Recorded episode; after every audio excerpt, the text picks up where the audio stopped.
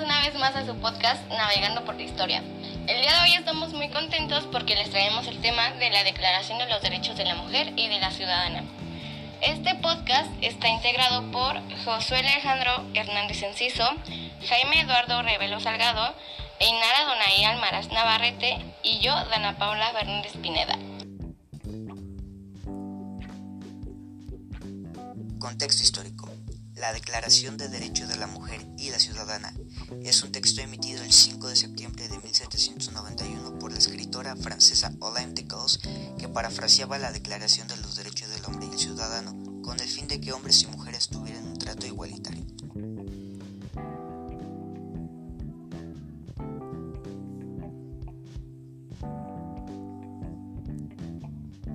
Bueno, continuamos con las causas.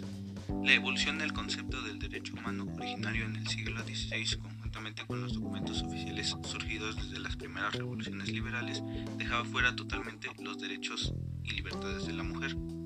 Es por esto que Olimpe, producto de la situación y viendo que se hace caso omiso a cada reclamo hecho por las mujeres y el modo en que se ignoraba el papel que habían jugado en la revolución y la importancia de incluir a la mujer en todas las esferas de la vida social, como era su derecho, redacta y publica en 1791 la Declaración de los Derechos de la Mujer y de la Ciudadana.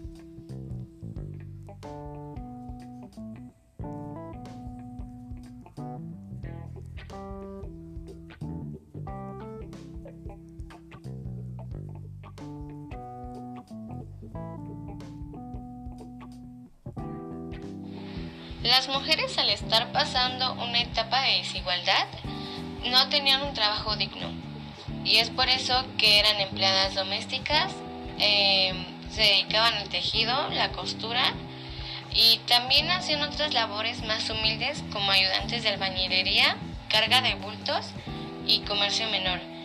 Pero había algunas que pedían caridad y se prostituían o robaban.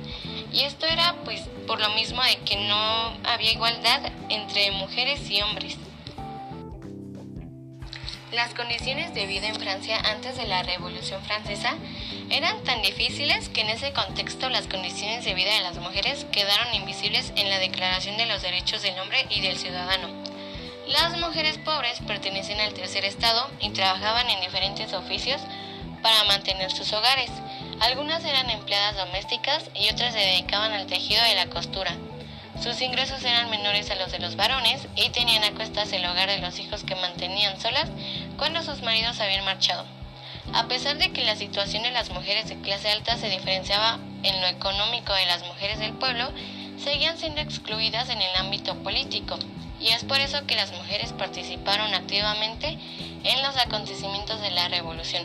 Sin embargo, la Declaración de los Derechos del Hombre y del Ciudadano dejaba a las mujeres fuera de las decisiones políticas, negándoles su libertad e igualdad respecto de los varones y permanecer desprotegidas por muchos años.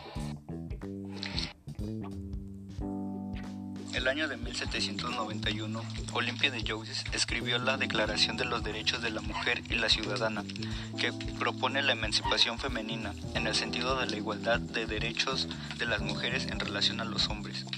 En 1848 se presentó la primera manifestación pública por el derecho al voto, declaración de sentimientos que fue, que fue un texto fundamental en Estados Unidos. En el año de 1918 fue aprobada la ley del sufragio femenino en Inglaterra, que implicó 8 millones de mujeres que fueron sumadas a los registros electorales. En 1920 las mujeres pudieron votar en las elecciones de ese año, incluyendo las elecciones presidenciales. Uno de los acontecimientos más importantes en cuanto al derecho de las mujeres se dio el 8 de marzo de 1975, cuando se declaró el Día Internacional de la Mujer bajo la consigna de igualdad, desarrollo y paz. Bueno, por nuestra parte sería todo. Eh, muchas gracias y hasta la próxima.